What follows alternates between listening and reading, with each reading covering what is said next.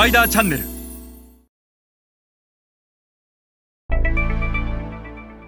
皆さんこんにちはスパイダーの森部です、えー今日も引き続きアジア新興国市場における地域一番店的な伝統小売の見分け方についてお話しします、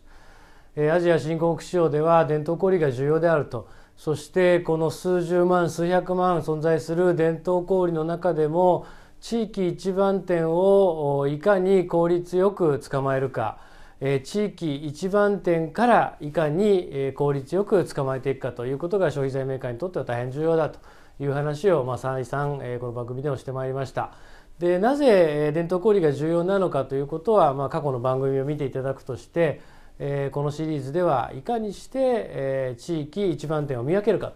というのが趣旨でございますがこの写真を見ていただいて、えーパッと見た時にこれが地域一番店かそうでないかと。えー場所はあ前回同様フィリピンのメトロマニラです。で、えー、とこれは地域一番店なんですが、えー、とまず特徴はですね、えー、と通常のお伝統小売フィリピンではサリサリというふうに言いますが基本的には地域一番店は鉄格子ありません。そして中に複数人の店員がいると、えーお母さんと娘さんでしょうね、えーそして最大の特徴は卵とパンです。この写真には卵とパンが写っていると。で地域一番店ぐらいの客数があるもしくは問屋機能を保有していない限りパンや卵は絶対に売ってません。なぜならばパンや卵は日持ちしないから。